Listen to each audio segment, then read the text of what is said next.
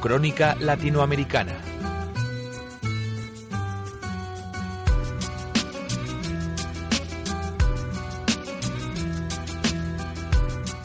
Pues miramos ahora a Latinoamérica y echamos un vistazo a cómo están eh, funcionando las empresas y, las previsiones que se manejan también de cara ya al próximo año. Lo hacemos de la mano de Mar Rives, cofundador y CEO de Black Bear. Marc, muy buenos días.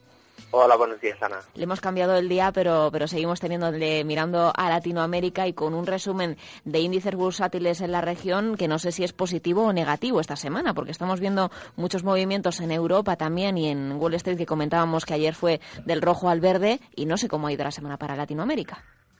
Sí, la verdad es que en el conjunto del año estamos viendo, bueno, movimientos muy dispares en las bolsas mundiales y como no podía ser menos, vemos movimientos muy dispares también en las bolsas de, la región. ¿no? En este caso, los mercados nos enseñan muchas cosas, Ana, porque mm, evidentemente nos encontramos desde la bolsa más alcista, que es la, Argentina, no precisamente porque sea la, la, mejor de las economías, y fíjate que tenemos un recorrido desde julio del año pasado, nada menos que de 2.800 puntos a unos máximos de 12.500, ¿no? La subida es espectacular y es una subida que tiene relación básicamente con, la elevada inflación, ¿no? Y eso es lo que realmente quieren los mercados, quieren inflación, puesto que la inflación permite mejorar los beneficios de las empresas, aunque no sea un beneficio real, ¿no?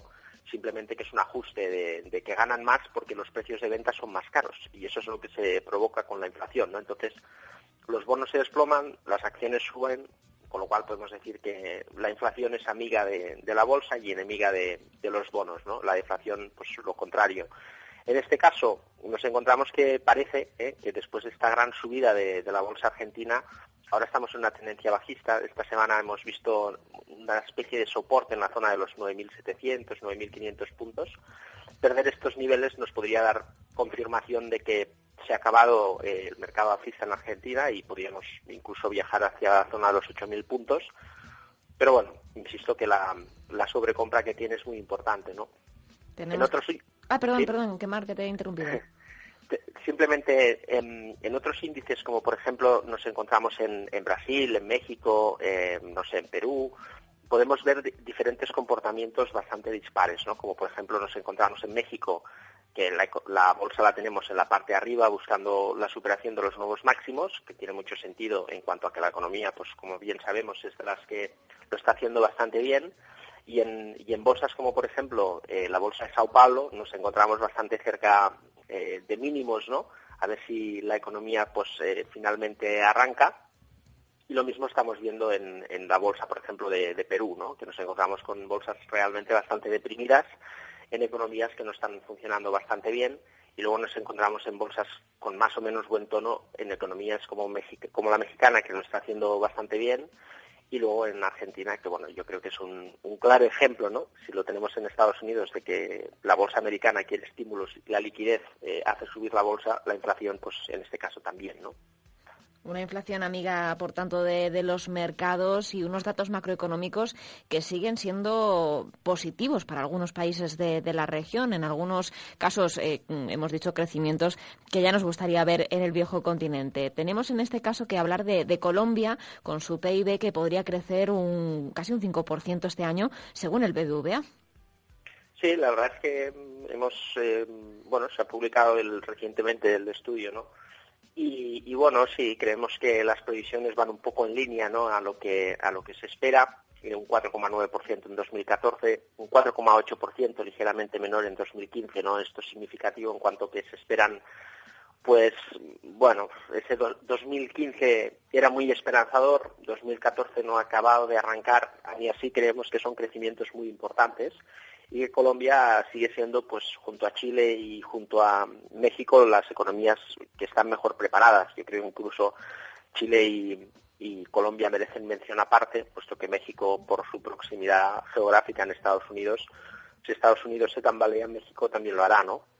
En este caso, bueno, también la devaluación del peso puede ayudar, en este caso, al crecimiento económico y, estamos hablando, pues, de, de que en políticas no, no intervencionistas estamos viendo, pues en principio, buen tono para, para esas eh, economías, esas regiones, y en las economías más intervencionistas es donde vemos más problemas, ¿no? Con lo cual yo creo que tendría que servir de ejemplo y de, y de que esa liberalización económica pues se vaya implementando en otros países. ¿no? Estamos pensando en Venezuela, estamos pensando, por ejemplo, también en Argentina.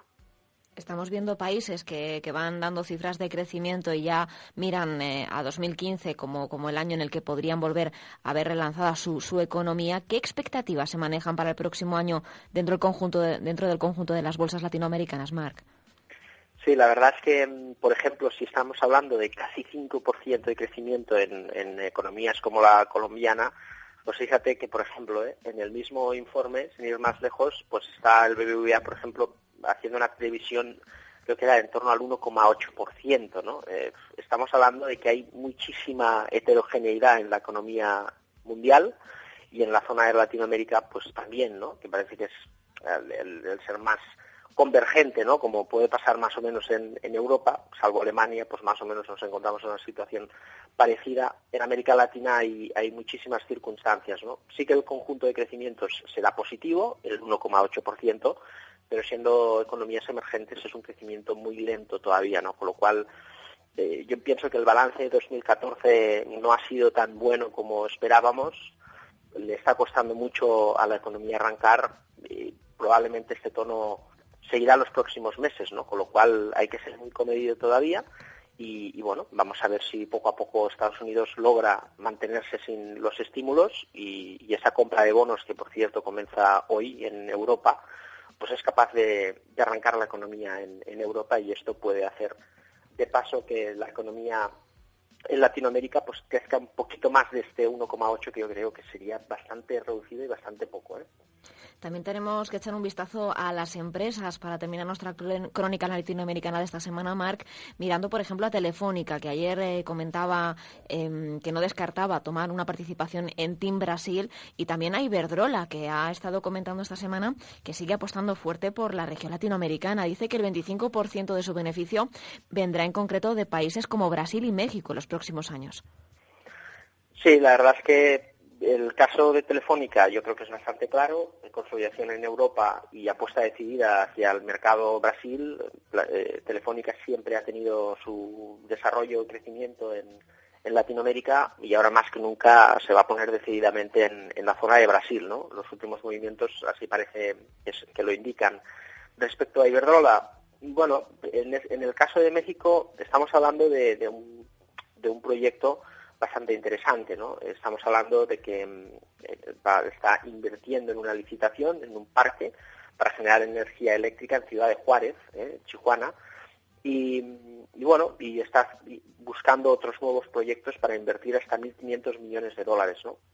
Yo pienso que esto es realmente lo que, lo que esta crisis ha aportado, en este caso, a España, puesto que de alguna manera hemos cambiado un modelo basado en la construcción, a un modelo basado en, la exportación. Estamos hablando de que hemos conseguido pues que las grandes empresas que tenemos y las grandes ideas se permiten exportar y en este caso crear empleos, como es el caso de México que hablamos, o en Brasil por parte de Telefónica.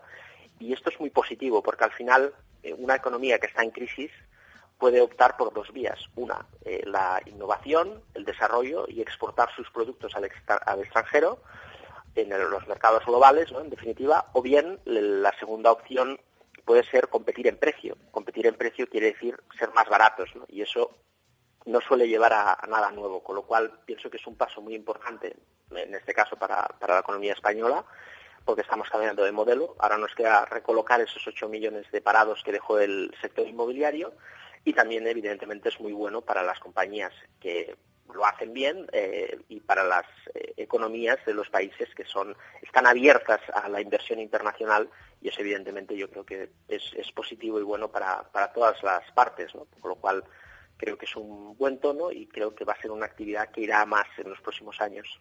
Vamos a estar muy pendientes entonces de esa revitalización también de, de las exportaciones y, y, del talento que fluye entre uno y otro continente. Así que, Mar, muchísimas gracias por este repaso y lo espero la semana que viene. Perfecto, así, así será, Ana. Como siempre será un placer. Gracias. Hasta luego.